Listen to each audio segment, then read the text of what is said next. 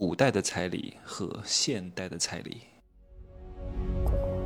没有事实，没有真相，只有认知，而认知才是无限接近真相背后的真相的唯一路径。Hello，大家好，我是蒸汽学长哈。今天呢，换到另外一家酒店来，曼谷博悦酒店，是泰国唯一一家博悦。也挺贵的哈，其实住三天也得花一万多块钱人民币左右啊，不便宜。为什么要住呢？一方面体验，人生在于体验；另外一方面呢，我并不想买太多的房子，我不想围着房子转啊。很多人有了钱就要去买房，买很多套房，这都是什么年代了呀？你买那么多房，你住得过来吗？你住不过来就出租。中国的租售比是非常非常之低的。你还卖不掉啊，因为 你去掉各种持有成本的话，你还真不见得赚钱。所以为什么要买呢？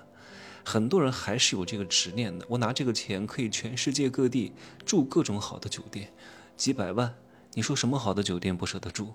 其实你这样一对比的话，这一万多三天就不贵了，对不对？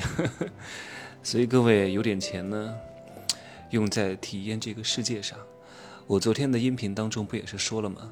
你生命的长度取决于你感知生命的长度，而不是你生理生命的长度，对吧？这两天有一个新闻又火了，就是那个一千八百八十八万的彩礼。彩礼这个东西啊，我说句不好听的话，女人们听了不要生气哈，可能你会觉得利益受损。就是古时候为什么有彩礼？各位。以前的彩礼是一种必须，因为那个时候的社会环境和生产制度决定了必须要有彩礼。为什么？因为以前是没有结婚证的，是没有法律保护这个婚姻的，而彩礼是婚姻的证明。但是现在社会有民政局，有结婚证，婚姻是国家法律承认的，不需要用彩礼来证明婚姻的存续。对吧？而且你要知道，婚姻在法律层面上来说是相对比较保护弱者的。如果你遇到一个相对来说优秀的男人，你找他要彩礼，其实没有什么太大的用。而且你一要，反而会显得你相对来说比较物质。你非得死乞白赖的要，对方如果真的爱你，他会主动给一点的。但是如果你把这个当做和你结婚的一个硬性条件，他其实会有点不爽。那第二点呢？如果你找了一个相对来说弱一点的男人，你本质上是看不上他，所以你拼命找他要彩礼的本质原因是你想作为一种弥补，我都看不上你了，我觉得你都配不上我了，所以我找你要点钱也是合理的。但是你要小心，如果你嫁给一个特别弱的男人，然后还找他要了很多彩礼，他本质上会觉得他也觉得平衡，然后这个时候如果你背叛他了，省略号，你就等着栽吧。古代呢，在那个法典当中，其实也是有彩礼的，但是那个时候彩礼是这样规定的，也就是说，呃，如果男的悔婚，彩礼是不退的；女方悔婚，彩礼是双倍奉还的。但是现在并没有这样的规定，所以很多女人是骗彩礼、骗结婚，就是骗钱，就是啊，我跟你结婚。啊，结了婚之后呢，几个月、一年就离婚，彩礼是不退的。但是嫁妆就不同，很多人说，哎呀，我给了点彩礼，对方家里也给了嫁妆，你给的彩礼就是对方的钱，但是对方的嫁妆并不是你的，因为我国的法律是这样规定的，就是嫁妆。是属于，哪怕是婚后，也是属于女方的婚前财产，而不是男女的共同财产，并不是嫁妆可以抵消彩礼。而且古时候给彩礼是非常非常必要的一个手段，因为以前没有什么通讯工具，大多数人都是，就是一个村里的，他们的世界就是他们的村里啊。如果一个男人跟你这样跟你说，你是我见过这个世界上最漂亮的女人，那这个男人的世界就是他们村儿，顶多呢。到县城啊，就这么大了，所以他的世界并不是真正的世界。那古时候呢，男方给了彩礼，女人一旦接受，就代表啊已经同意了这个婚姻之时。而且那个时候，因为大家都生活在一块儿，也没有什么社交软件，所以他认识不了太多人。通常来说，结婚就是一辈子的，非常非常稳定。只要给了这个钱，这个女人就永远是他的了啊！我说句不好听的，就这样哈，就两个人就是永远都是夫妻，是非常非常稳定的啊。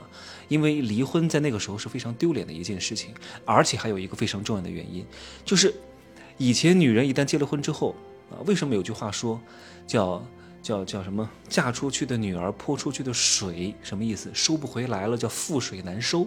因为女人一旦嫁出去，以后就不会回娘家给父母尽孝了，所以男方这个时候要给一笔彩礼作为补偿给到女方的家庭。但现在不一样了呀，现在的婚姻是非常不稳定的呀，各种社交软件。